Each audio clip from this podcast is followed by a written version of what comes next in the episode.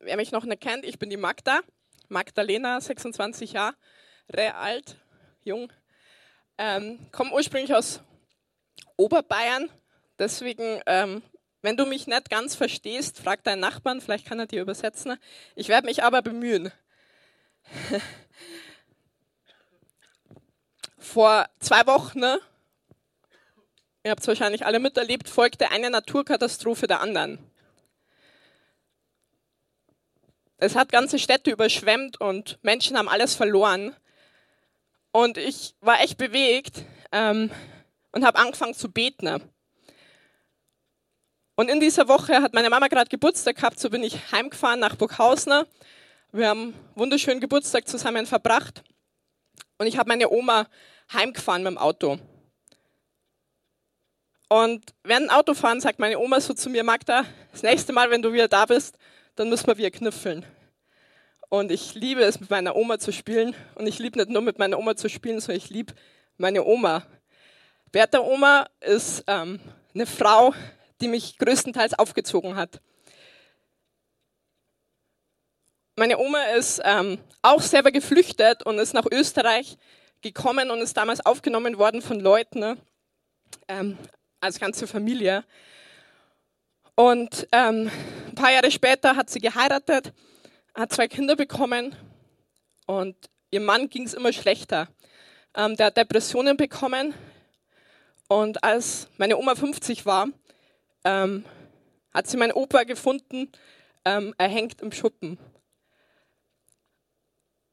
Zwei Jahre später, also kurze Zeit nach seinem Tod, hat sie, ähm, sage ich mal, einen Führerschein gemacht, das erste Mal in ihrem Leben. Ähm, sie hatte ihren Mann nicht mehr vorher. Sie war echt die, die ihre Familie versorgt war, hat. Ihr Mann war krank. Ähm, sie hat ihre Kinder versorgt. Sie ist arbeiten gegangen. Kurze Zeit nach dem Tod von ihrem Mann äh, ist meine Mama krank geworden. Sie hat Depressionen bekommen und ähm, meine Oma hat ihren Job aufgegeben, ist in Frührente gegangen um für uns da zu sein. Ähm, wir waren damals noch zu dritt. Sie ist immer gekommen, sie hat uns Frühstück gemacht. Ähm, sie war einfach für uns da. Und meine Mama war in Krankenhäusern, hat selber Selbstmordversuche gehabt. Und wer war da? Auf wen konnte man sich verlassen? Auf meine Oma. Und immer wenn ich meine Oma heimfahre, ich bin nicht so oft daheim, werde ich immer ein bisschen sentimental, wie jetzt auch, ähm, weil ich immer hoffe, dass ich meine Oma noch lang habe, weil ich sie einfach lieb und ähm, möchte, dass ihr nichts passiert. Und so ist es, es hat gerade geregnet, wir sind im Auto unterwegs ähm, und als wir angekommen sind, ähm, schaue ich immer, dass mein, dass mein Regenschirm nicht weit ist und ich steige mal ganz schnell aus meinem Auto aus und mache den Regenschirm auf, laufe ums Auto rum, dass meine Oma nicht nass wird. Mir ist egal, ich kann ganz nass sein, Hauptsache meine Oma wird nicht nass. Ähm, wir gehen vor die Haustür, wir stehen vor der Haustür und ich sage, Oma, ich mag dich. Und sie sagt, mag dich, mag dich auch und gibt mir einen Bus hier auf die Wange. Und während ich so einfach zurückgehe zum Auto, danke ich Gott, dass ich meine Oma noch habe. Ich sage Gott danke, dass, äh, dass ich sie noch haben darf. Sie ist jetzt 80 ähm, und ich hoffe, dass ich sie noch lange haben werde. Ein paar Stunden nachdem ich ähm, daheim war, ähm, hat mich die Nachricht erreicht. Simbach, Land unter. Ähm, es kamen die ersten Todesmeldungen ähm, raus. Du siehst ein paar Fotos. Das ist genau gleich neben dem Ort, wo meine Oma wohnt dort wo ich herkomme. Ähm, ich habe gehört, wie, wie Autos weggeschwemmt wurden, wie Leute ihren ganzen Besitz verloren haben. Ich habe gehört, dass sogar Häuser weggeschwemmt hat. Ähm, und ich, ich, war, ich war daheim und ich habe angefangen zu beten. Ich habe sonst auch gebetet davor, aber jetzt habe ich anders gebetet, weil es ging um meine Oma. Es ging darum, passiert ihr irgendwas? Ähm, hat sie Angst, wie geht's ihr?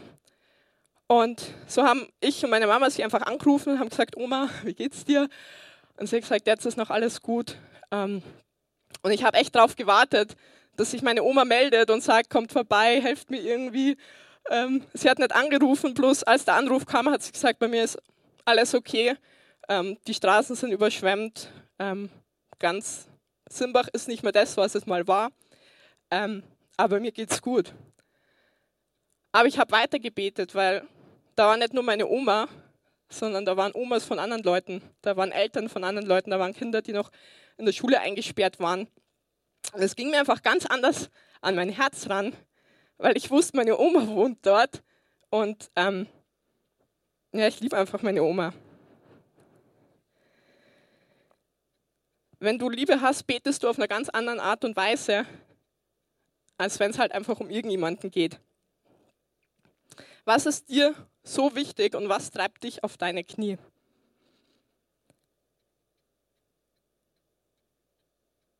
Gott liebt zwar meine Oma, vielleicht noch mehr wie ich, aber er liebt alle Menschen. Ne? Und wenn Menschen in Not sind, dann sucht er Leute, die Menschen helfen. Ne? Also mit Leuten kannst auch du gemeint sein. Ich predige heute nicht zu den Leuten, ähm, ich predige zu dir und zu mir. Ich darf heute den Abschluss ähm, der Predigtserie machen, Gebete, die Gott erhört. Man könnte auch sagen, Gebete, die in Gottes Willen sind. Und wir wollen uns drei Männer anschauen, die alle einen Auftrag von Gott bekommen haben, wo, wo, wo Gott ähm, ihnen was gesagt hat. Und das waren alles drei Männer, die gelebt haben, bevor Jesus auf der Erde war. Ihr könnt es auch in der Bibel nachlesen. Und sie haben alle ein Gebet gesprochen. Und ihr werdet herausfinden, welches Gebet ich euch empfehlen würde, was sie gesprochen haben. Vielleicht kennst du die Geschichte von Jona im Wal. Ich kenne sie schon seit ich klein bin und ich ähm, habe sie immer sehr actionreich empfunden und habe gehofft, dass ich nicht mal Jona bin. Ähm, das Buch beginnt so, dass Gott zu Jona spricht. Und Gott sagt zu Jona, mache dich auf, geh nach Ninive. Ninive, ähm, das war eine große Stadt, hat 120.000 Einwohner gehabt. Das ist circa so groß wie Ulm ist. Und sie waren äh, böse und taten Dinge, die vor Gott nicht in Ordnung sind. Und Gott hat sich überlegt, Herr, was, was kann ich machen? Eigentlich müsste ich sie vernichten. Eigentlich müsste ich alle umbringen. Und wenn Gott eine Stadt vernichten will, hätte er sie einfach machen können. Aber er hat Ninive, äh, er hat Jona aufgefordert, Ninive zu sagen, dass in 40 Tagen Ninive zerstört wird.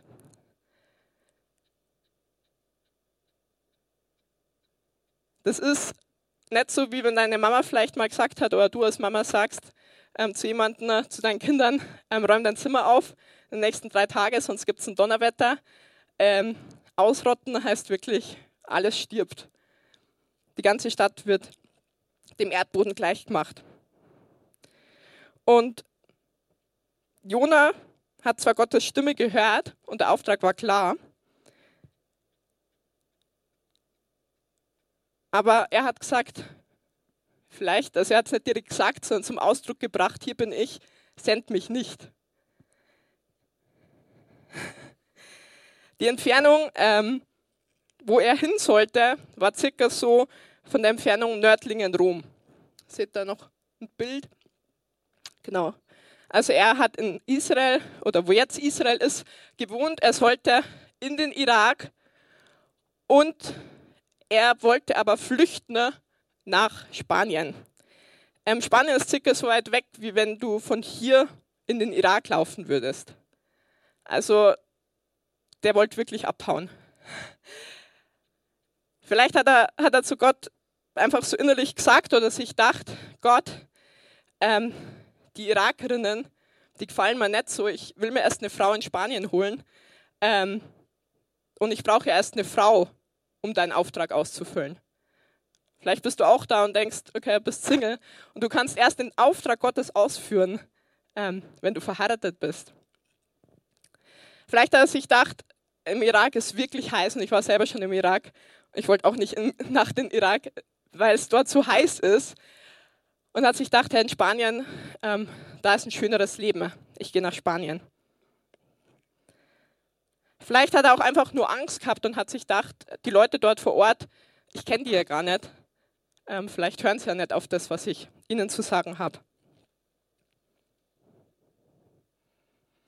Jona, so wie er im Buch mir vorgestellt wird, ähm, hat zwar diese Fragen nicht gestellt, er kommt mir eher so vor, dass er ein Mann ist, der einfach egoistisch ist, dem es nicht darum geht, wie es andere geht, sondern Hauptsache ihm geht's gut. Und so ist er ähm, zur See, hat ein Ticket gekauft für ein Boot nach Spanien, ist eingestiegen und der Sturm kam. Und sogar die Seeleute waren in Not, ähm, weil dieser Sturm von Gott initiiert wurde. Und es hat sie so stark durchgerüttelt, dass sie gesucht haben, irgendwer muss hier irgendwie schuldig sein, dass hier so ein Sturm ist. Und schlussendlich haben sie Jona ins Meer geworfen. Vielleicht denkst du dir, was für ein brutaler Gott, der Jona ins Meer wirft. Ähm, ich denke mir, was für ein liebender Gott, der an 120.000 Leute denkt, die eigentlich falsch leben und einen beruft und, und schickt, bloß er nicht gehört. Gott ist sogar so gut, dass er einen Wal geschickt hat, ähm, Jona auf, nicht gegessen, sondern irgendwie kam der da rein und er, er hat drei Tage da sein dürfen, ohne was zu zahlen. Und nach drei Tagen auf Anordnung von Gott ähm, haben sie den wieder ausgespuckt. Also hat der Wal Jona wieder ausgespuckt. Und Gott hat nochmal zu Jona gesprochen und er hat gesagt, ähm, dass er nach Ninive gehen soll. Und jetzt ist er gegangen. Ich glaube, die drei Tage im Wal waren sehr überzeugend für ihn. So ging er und sprach Gericht über Ninive aus. Und als die Leute das hörten, haben sie angefangen zu fasten, weil sie irgendwie gemerkt haben, das ist von Gott. Dieses, dieses Reden ist von Gott. Und als die Nachricht den König erreicht hat, ähm, hat der befohlen, dass alle Leute der Stadt mit aller Kraft zu Gott rufen sollen und jeder soll von seinen bösen Wegen umkehren. Also der König hat es gerafft er hat es allen gesagt, alle haben es getan. Was ist passiert? Ninive ist verschont geblieben. Letztes Jahr war ich ähm, selber im Irak und wir waren in so einer Lobpreiszeit. Also wir haben Gott angebetet, was wir jetzt auch gerade gemacht haben. Und ähm, dann hatten wir Möglichkeit, einfach Dinge weiterzugeben, die Gott uns aufs Herz legt. Und ich war da Teil vom Lobpreisteam und ich habe dann so gesagt, ja, ähm, ich habe so die Frage die ganze Zeit im Kopf, wer von euch ist bereit, nach Ninive beziehungsweise ja, nach Ninive zu gehen. Ninive liegt im Irak und Ninive ist derzeit eingenommen von ISIS. Das sind die Leute, die andere Menschen abschlachten, wenn sie nicht ähm, zum Islam konvertieren oder Muslime werden. Also ich habe diese Frage, wer ist bereit? Wer von euch ist bereit, dorthin zu gehen und den Menschen ähm, Jesus zu bringen. Und wenn ich das so ausspreche, sagt Gott zu mir, Magda, wärst du bereit? Und ich dachte so, oh Jesus, ich bin doch jetzt schon in Irak gekommen und hier ist heiß und wir sind an der Grenze zu ISIS und es ist wirklich, äh, ich habe doch eh schon alles getan. Also das ist wirklich, das ist eine knallharte Frage. Und ähm, wenn Gott mich wirklich fragen würde, denke ich, dass ich Ja sagen würde. Also das war so eine, also es war jetzt echt nicht, dass Gott gesagt hat, ich soll dorthin gehen, sondern würdest du gehen? Wäre ich bereit dazu? Und ich habe erlebt in meinem Leben, dass Gott treu ist, dass er dabei ist und wenn er einen Auftrag gibt, ähm, dass es Sinn und Zweck hat und ähm, dass er mir die Kraft gibt und mir, zu, mir zur Seite steht. Vielleicht sehen wir, wenn wir die Geschichte von Jona lesen, come on, Jona, ähm, geh doch nach Ninive. Wen, wen Scherz? Warum, warum ziehst du dich so? Warum läufst du davon? Aber ich kann echt Menschen auch verstehen, die vielleicht einen Auftrag von Gott haben und ähm, zögern, nicht sofort gehen. Die Frage ist, ähm, was haben wir mit Gott erlebt? Welche Geschenke haben wir von Gott empfangen? Und welche Dinge können wir weitergeben? Wir müssen vielleicht nicht in irgendeine Großstadt, wir müssen auch nicht ins Ausland. Sondern was ist mit den Leuten, die vor uns sind, mit unseren Nachbarn, mit unseren Arbeitskollegen? Was ist mit den Leuten, wo wir sehen, die leben wirklich in Schuld, in Sünde? Und wo weisen wir sie darauf hin? In Liebe. Wo sehen wir Leute, die ähm, aus Not heraus lügen? Wo sehen wir vielleicht einen verheirateten Mann, der mit einer Frau flirtet, obwohl er selber verheiratet ist? Wo sehen wir Menschen, ähm, die eigentlich Dinge tun, die nicht in Ordnung sind? Und wo sind wir bereit, aus Liebe sie darauf hinzuweisen? Wo sind die Leute, die vielleicht am Samstag Schwarzarbeit machen, weil es Geld gerade knapp ist? Wo sind die Leute, die Gegenstände und Menschen zu Götzen machen und als wichtiger empfinden als Gott selber? Meine Frage an dich ist heute, was ist dein Ninive? Wo löst du vor Gottes Auftrag weg? Wo brauchst du noch mehr Gottes Herz für andere Menschen und seine Liebe? Was hält dich davon ab, Gott zu vertrauen? Wo entziehst du dich deiner Verantwortung, jemanden in Liebe auf die Dinge hinzuweisen, die Gott eigentlich für sein oder ihr Leben vorbereitet hat? Und wo hast du Hoffnung für Menschen und Liebe für sie verloren? So, jetzt sehen wir dieses eine Gebet. Du kannst dir selber überlegen, hier bin ich, sende mich nicht. Ähm, ob das so ein gutes Gebet ist, zu sprechen. Ne? Es gibt aber noch ganz viele Leute, die sprechen ein anderes Gebet zu Gott und wir hören es uns kurz in einem Lied an. Dauert circa eineinhalb Minuten. Hört gut zu. Hier bin ich, seid ihr meinem Pastor. Manchmal ist es der Pastor, manchmal ist es der Ehemann oder die Ehefrau, manchmal ist es der Kleingruppenleiter. Gott sende meine Nachbarn, meine Mama, mein Arbeitskollege, Hauptsache jemand anders, nur nicht mit mich. Du betest vielleicht für deine Kinder und betest Gott, bring sie in ihre Berufung rein, in die Bestimmung, die du für sie vorbereitet hat, hast. Und Gott sagt zu dir, was ist mit dir? Vielleicht betest du für deinen Partner und sagst, Gott, mach, dass er sich taufen lässt und dass er Geld ähm, und Finanzen anderen Menschen zur Verfügung stellt, dass er großzügig ist. Und Gott sagt, was ist mit dir? Und mir kommt es manchmal so vor, dass viele Christen eine andere Bibelübersetzung haben. Ähm, und zwar zum Auftrag, den Jesus uns gemacht hat. Steht in Matthäus 28, Vers 17. Und ich lese euch mal es so vor, wie es vielleicht viele Leute verstehen. Jesus trat auf sie zu und sagte, mir ist alle Macht im Himmel und auf der Erde gegeben. Darum sollen die Pastoren zu allen Völkern gehen und die Menschen zu meinen Jüngern machen und taufen und die Prediger mit Theologiestudium und Titel, also nur Männer, sollen euch lehren zu befolgen, was ich euch geboten habe. Und seid gewiss, ich bin bald wieder im Himmel und hänge mit Gott dem Vater ab. Ich habe dann keine Zeit, deswegen müsst ihr euch mit euren Problemen und Sorgen immer an euren Pastor wenden, bis ich wiederkomme. Ich lese euch mal vor, was wirklich drin steht. Gleiche Bibelstelle. Jesus trat auf sie zu und sagte, mir ist alle Macht im Himmel und auf der Erde gegeben. Darum geht zu allen Völkern und macht die Menschen zu meinen Jüngern. Tauft sie auf den Namen des Vaters, des Sohnes und des Heiligen Geistes und lehrt sie alle zu befolgen, was ich euch geboten habe. Und seid gewiss, ich bin jeden Tag bei euch bis zum Ende der Welt.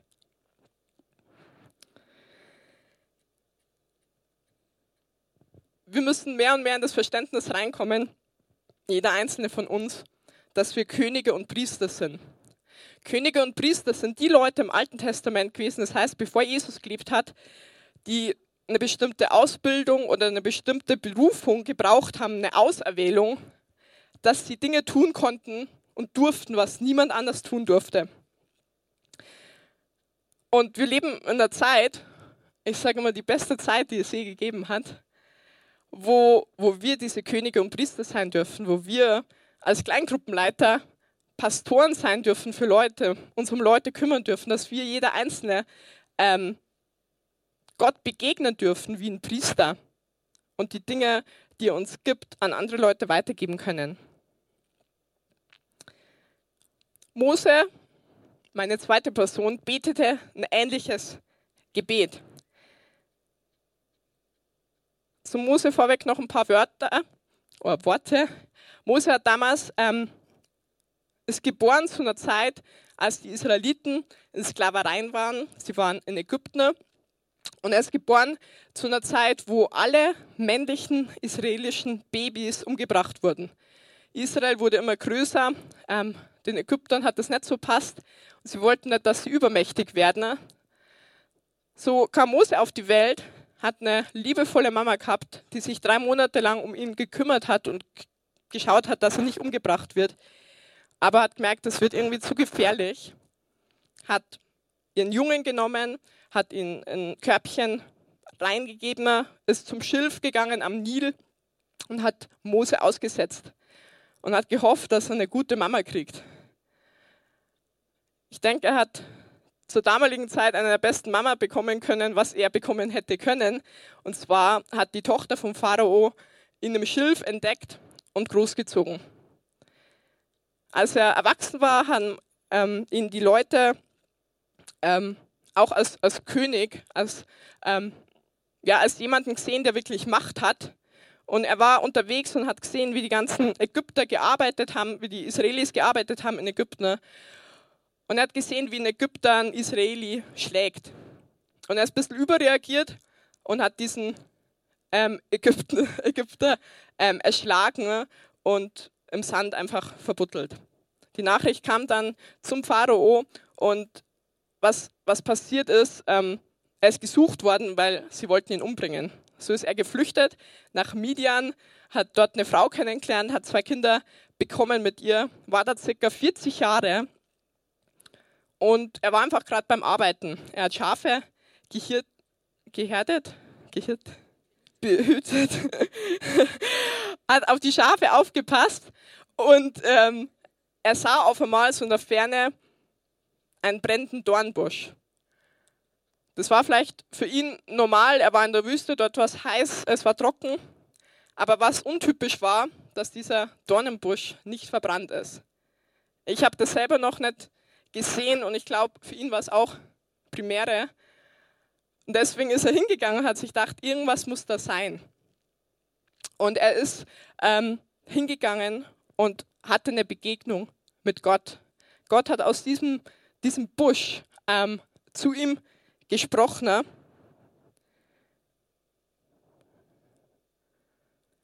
Und was war die Antwort von Mose? Er hat gesagt, hier bin ich, sende Aaron. Was hat Gott zu ihm gesprochen? Er hat ihm einen Auftrag gegeben, die ganzen Israelis, also seine Familie aus Ägypten rauszuholen. Familie ist vielleicht ein äh, bisschen kleiner Begriff, also seine Familienmitglieder waren 600.000 Leute äh, mit Männern und Frau, äh, ohne Frauen und Kinder.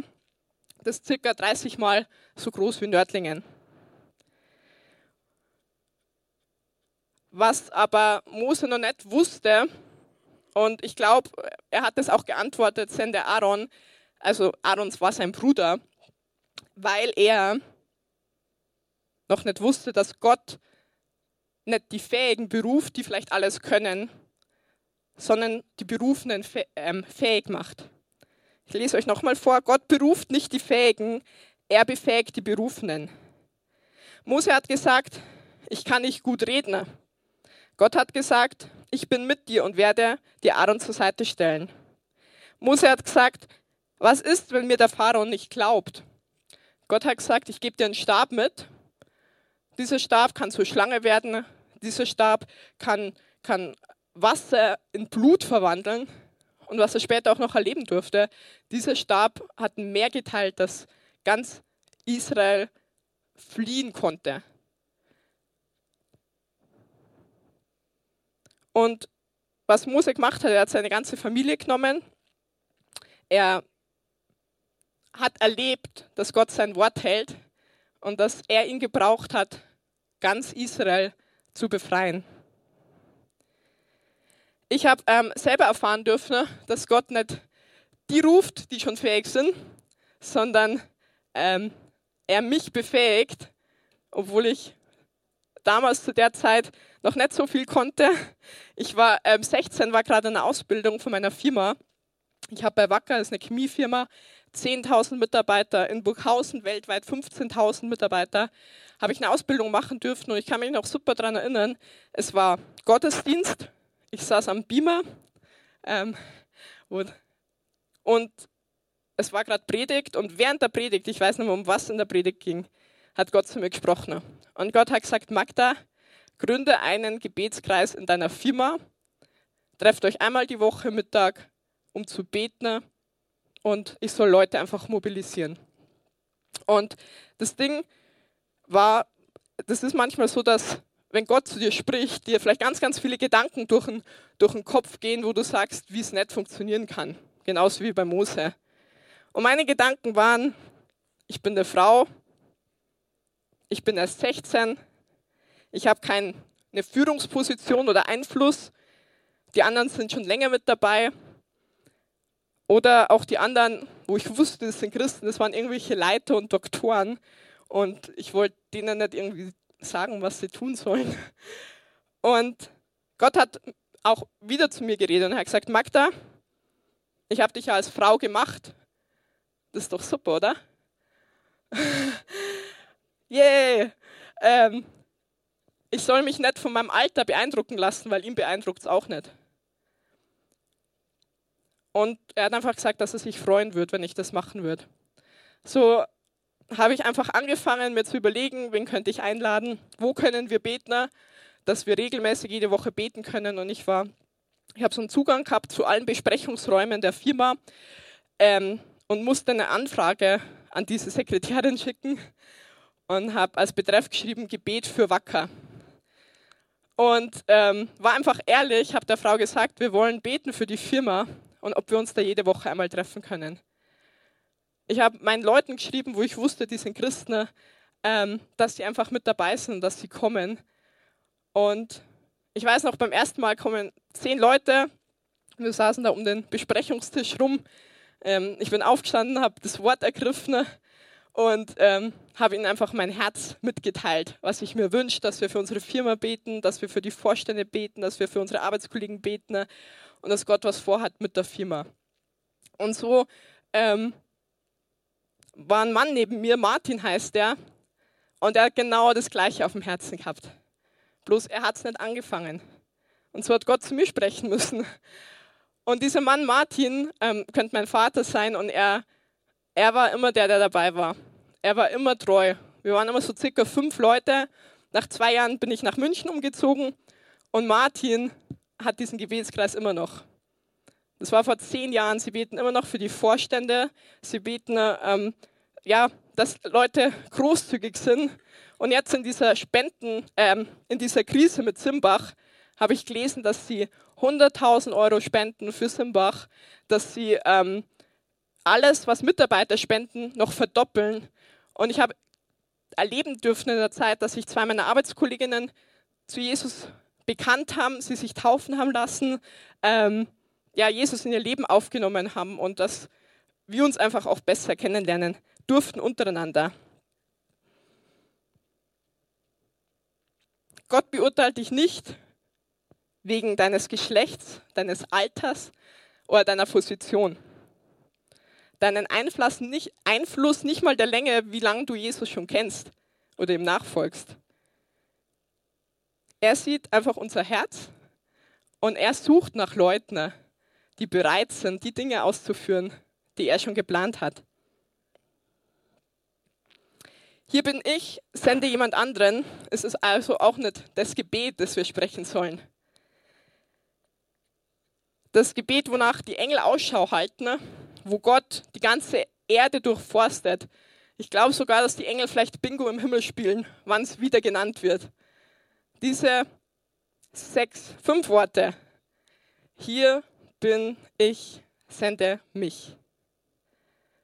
Gott wartet darauf. Und diese Worte hat jemand ausgesprochen, auch im Alten Testament, Jesaja. Jesaja ähm, war ein Prophet und er betete diese Worte. Und ich habe mich gefragt, wie kam er dazu, dass er das gesagt hat? So habe ich mir das durchgelesen ihr dürft es alle nachlesen, in Jesaja 6 steht es, dass er eine Begegnung mit Gott gehabt hat. Er, er sah Gott im Tempel auf dem Thron sitzen und es waren Engel mit dabei, Seraphinen werden die beschrieben. Und Gott war so herrlich und so groß, dass sich die Engel sogar die Augen zuhalten mussten. Und sie haben gesagt, heilig, heilig, heilig ist der Herr. Und er war so ergriffen von dieser Herrlichkeit, von dieser Größe von Gott. Er konnte gar nicht reden, bloß er erkannte, dass er schuldig ist, dass er ohne Gott nicht leben kann und dass die ganze Menschheit ohne Gott nicht leben kann. Und in diesem Augenblick kam ein Engel zu ihm geflogen und hat zu ihm gesagt, deine Schuld ist dir vergeben. Deine Schuld ist dir vergeben. Und in, in diesem Bewusstsein, dass ihm vergeben ist, kommt Gottes Reden. Und das lesen wir in Isaiah 6 ab Vers 8. Und ich hörte die Stimme des Herrn fragen, wen soll ich senden und wer wird für uns gehen? Da sprach ich, hier bin ich, sende mich. Und ich habe mich wieder gefragt, was bringt Jesaja dazu, das einfach zu beten? Gott hat nicht mal den Auftrag gesagt. Gott hat nicht gesagt, geh nach Ninive, er hat auch nicht gesagt, befreie Ägypten, äh, Israelis in Ägypten. Er hat einfach nur gesagt, hey, bin ich, sende mich. Und das Ding war, warum er es gesagt hat, er hat Gott in seiner Größe gesehen, in seiner Herrlichkeit, er hat eine Begegnung mit Gott gehabt und ihm wurde vergeben. Ich denke, es sind viele Leute hier, denen schon vergeben wurde von Gott, die vielleicht auch eine Begegnung mit Gott ähm, hatten. Und aus diesem heraus, dass er wusste, ich habe keine Angst vor Menschen mehr, ich habe keine Menschenfurcht mehr, weil das, was Ehrfurcht in meinem Herz bewegt, ist, wenn ich Gott begegne. Und wenn er einen Auftrag für mich hat, dann wird er alles zur Verfügung stellen, was im Himmel ist, um dass ich diesen Auftrag einfach ausführen kann. Und Gott ruft, genauso wie er zu Jesaja gerufen hat, heute in diesen Gottesdienst hinein. Wir leben in einer Zeit von Not, von wo ganz viele Flüchtlinge kommen, Hungersnot, ähm, Anschlägen, wo Leute einsam sind, wo Leute in Scheidung leben, wo Menschen sich selber umbringen wollen, wo Menschen krank sind. Und das ist zwar schlimm, diese Not, wenn du vielleicht dein Haus verlierst, diese Not, wenn du krank bist, aber die schlimmste Not, die du hast, ist, wenn du getrennt bist von Gott. Das ist das Allerschlimmste. Und sogar Jesus war so bewegt über das, dass Menschen getrennt sind von Gott, dass er gesagt hat, ich komme vom Himmel her, um diesen Menschen zu begegnen. Er ist durch alle Städte, durch alle Dörfer und ist diesen Menschen begegnet, hat sie geheilt und hat vom Gottesreich erzählt. Und in dieser Situation können wir auch nochmal nachlesen, wo Jesus seinen Auftrag ähm, auch einen Gebetsauftrag gegeben hat. Das steht in Matthäus 9, Vers 37. Das sagt er zu seinen Jüngern. Die Ernte ist groß, doch es sind nur wenige Arbeiter da. Bittet deshalb den Herrn der Ernte, dass er Arbeiter auf sein Erntefeld schickt. Bittet deshalb den Herrn der Ernte, dass er Arbeiter ausschickt. Also er hat einen Gebetsauftrag gegeben und was sehr interessant ist, wenn wir weiterlesen, blieb es nicht nur bei dem Gebet, sondern er hat seine Jünger ausgesandt. Er hat ihnen die gleiche Macht gegeben, die er hatte, Dämonen auszutreiben, also böse Geister. Er hat ihnen die gleiche Macht gegeben, dass Kranke wieder gesund werden. Und wie er ihnen damals diesen Gebetsauftrag gibt, nicht nur den Gebetsauftrag, sondern Auftrag zu gehen, ruft Gott hier nach Nördlingen rein. Er, er hält Ausschau ähm, und die Engel sind schon da die haben ihre Bingo-Karten dabei ähm, und schauen, wo, wo sind die Nördlinger? Wer ist hier und sagt, hier bin ich, sende mich. Jesus sieht die Menschen, die ohne ihn ertrinken. Siehst du sie auch?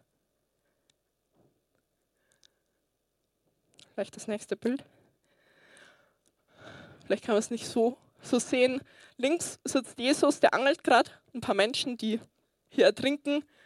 Ähm, und das da oben sind Menschen, ne, die schon gerettet sind. Du bist auch mal im Wasser gewesen. Du warst auch mal die Person, die getrennt war von Gott.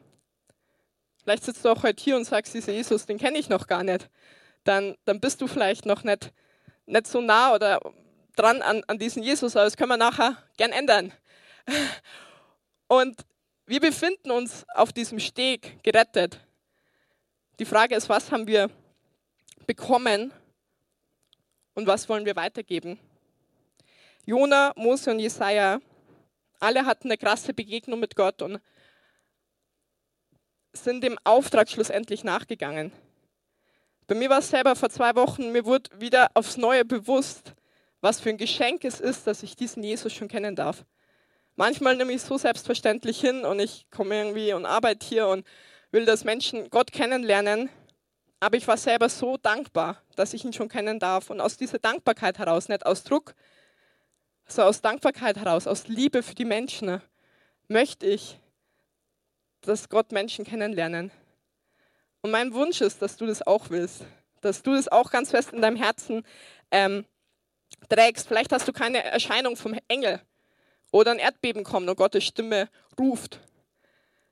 Aber Gottes Stimme aus der Bibel, sein Auftrag ruft immer noch ins Heute rein.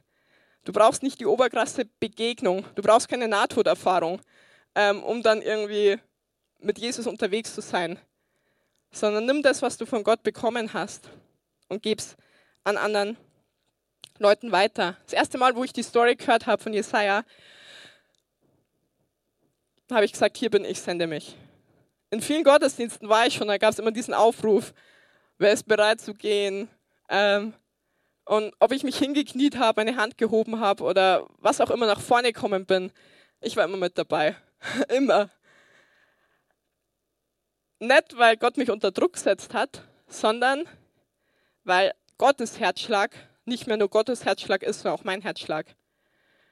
Ich will sagen, hier bin ich, sende mich. Und das Ding ist, ist vielleicht einfach am Sonntag zu sagen oder bei irgendeiner Veranstaltung, Gott ist da und ich sage, hier bin ich, sende mich. Meine Herausforderung ist immer wieder im Alltag, es wirklich umzusetzen, dieses Gebet Realität werden zu lassen. Und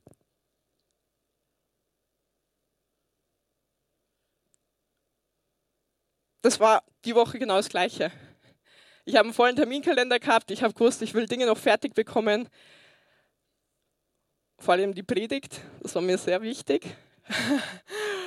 Und ähm, ich habe schon seit zwei Wochen mit einer Freundin, Heike heißt sie, einen Termin ausgemacht gehabt, dass wir nach Bopfingen gehen zum Beten. Wir gehen immer wieder nach Bopfingen. Ähm, das ist ein Dorf hier ganz in der Nähe, wer es nicht kennt. Eine Stadt. Super. Und wir gehen dorthin immer zum Beten. Und ich habe mir gedacht, okay, Gott, predigen, beten, predigt fertig, beten. Ich habe mich dann schlussendlich gedacht, wenn ich schon über, darüber predige, hier bin ich, sende mich, dann muss ich noch irgendwie, dann muss ich selber auch gehen. Ich kann es nicht nur predigen.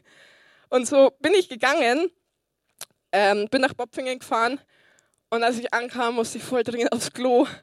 Und äh, Heike war da und äh, ich habe gesagt, wir müssen noch schnell zum Bäcker, ich muss noch auf die Toilette. Und während wir so gehen, sehe ich schon einen Mann, der mit Krücken unterwegs ist. Und ich denke mir, hoffentlich sieht es die Heike nicht, ich muss aufs Klo. Ähm, sie hat zum Glück nicht gesehen, wir sind vorbei. Ich war auf der Toilette, alles gut. Im Anschluss ähm, sind wir zum Spielplatz gegangen, haben uns dort hingesetzt und haben gebetet. Ein Gebet war zum Beispiel Gott, begegne den Familien, die hier zum Spielplatz kommen, den Frauen, den Kindern, dass sie eine Begegnung mit dir haben. Amen. So, wir waren, wir waren fertig mit unseren Gebeten. Ne? Und sagt Heike zu mir, Magda, wollen wir noch für Leute beten? Ich dachte, oh Mann, ich will eigentlich heim. ich ich habe das jetzt gemacht mit dir, aber ich, oh, ich will heim, Jesus. Ähm, und dann habe ich gesagt, okay, wir reden nicht um heißen Brei. Ich habe vorher schon eine Frau mit, da waren neun Kinder dabei, wahrscheinlich ihre Mutter auch noch, sah ich am anderen Ende. Hab gesagt, da gehen wir hin, reden wir nicht drumrum, gleich klar raus. Ähm, Und vielleicht kennst du mich nicht so, aber für mich ist es immer wieder eine Herausforderung, Menschen anzusprechen. Für mich ist es immer wieder eine Entscheidung. Ich mache das nicht so locker flockig. Es gibt die Tage, da ist richtig locker flockig, ich liebe Menschen und alles happy clappy. Aber es gibt andere Tage, denke ich mir nur, ich will schlafen, ich habe einen Termin, ich habe keine Lust. So gehen wir rüber und ich spreche die Frau an und sage, äh, wir sind gerade da drüben gewesen, wir haben gebetet für Bopfingen und ähm, hört sich vielleicht komisch an, aber wir würden gerne für Sie beten. Gibt es irgendwas, wo wir beten können, wo wir, wir wollen gute Dinge über euer Leben aussprechen als Familie? Und dann sagt sie, ja, aber ich bin ja Moslem. Meine Antwort war, ist ja kein Problem. Kann gern für dich beten. So habe ich mich neben sie hingesetzt, habe gefragt, ob ich meine Hand auf ihre Schulter legen darf. Und während wir beten, kommt Gottes Gegenwart. Das heißt, Gott ist gegenwärtig, er ist da. Die Frau hat Tränen in den Augen bekommen und sie war echt berührt. Nachher hat die Heike noch Dinge für sie gesagt, ähm, die sie von Gott wusste, aber nicht wissen konnte von ihr. Und wir, wir durften sie beschenken. Ich habe einen Tag davor Geld geschenkt bekommen und ich durfte ein bisschen was weitergeben, weil ich erfahren habe, dass sie in finanzieller Not stand, dass ihr Mann krank ist und sie sieben Kinder hat zu versorgen. Und für mich war es einfach so schön. Ich weiß nicht, ich habe das Geld rausgenommen, ich habe es gegeben. Und das war viel schöner, als Geld zu bekommen. Das ist echt, wenn man Geld weitergibt. Das Krasse war, wir haben vorher gebetet, Gott begegne Leuten hier. Wer war die Antwort? Wir waren die Antwort. Und deswegen sei dir dessen bewusst, die Antwort deiner Gebete liegt meist vor dir und du bist Teil von. Verpass es nicht. Sei nicht so beschäftigt in deinem Alltag. Lass dich immer wieder neu füllen von Gottes Liebe. Sei dir dessen bewusst, was Gott dir schon geschenkt hat. Was passiert also, wenn du diese Worte nicht sprichst? Hier bin ich, sende mich. Was könnte passieren, wenn du die Worte sprichst? Hier bin ich, sende mich. Stell dir mal vor, was mit Jesus gewesen wäre, wenn er nicht gegangen wäre, dann wären wir alle schon immer da. Jesus war bereit. Gott will dich senden. Geh du voraus. Gott will dich senden und dann auch dein Haus. Gott will dich senden. Bist du bereit, auf ihn zu hören? Gott will dich senden.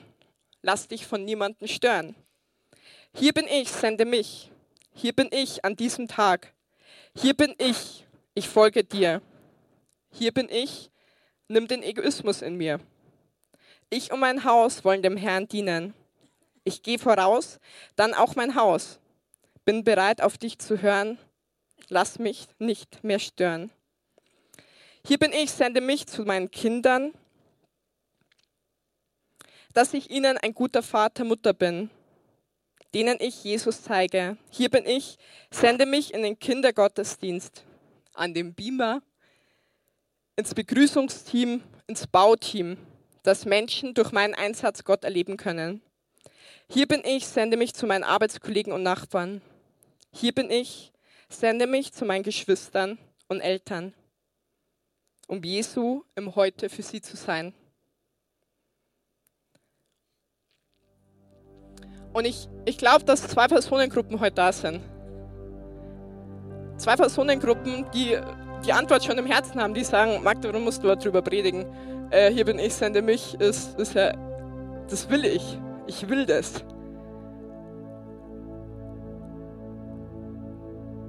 Und wenn, wenn du sagst, hier bin ich, sende mich, dann sagt Gott, ich habe dich schon gesandt. In deine Familie rein, in deine Nachbarschaft. Du bist in Nördlingen vielleicht geboren oder wo auch immer du wohnst. Ich habe dich von Himmel gesandt nach Bopfingen nach Wallerstein, nach Allerheim. Du bist dort geboren, du bist dort hingestellt. Ich habe dich schon gesandt. Und Gott spricht zu dir, dream big, start, start small. Träum groß, fang im Kleinen an. Jeden Tag aufs Neue stellt dich Gott vor die Möglichkeit, dich senden zu lassen. Und ich mache das auch bewusst jeden Morgen, dass ich bete, Gott, hier bin ich, send mich. Bring Menschen Liebe im Alltag. Bet für kranke Leute. Erzähl ihnen von Jesus. Hilf ihnen, wenn du ihnen helfen kannst.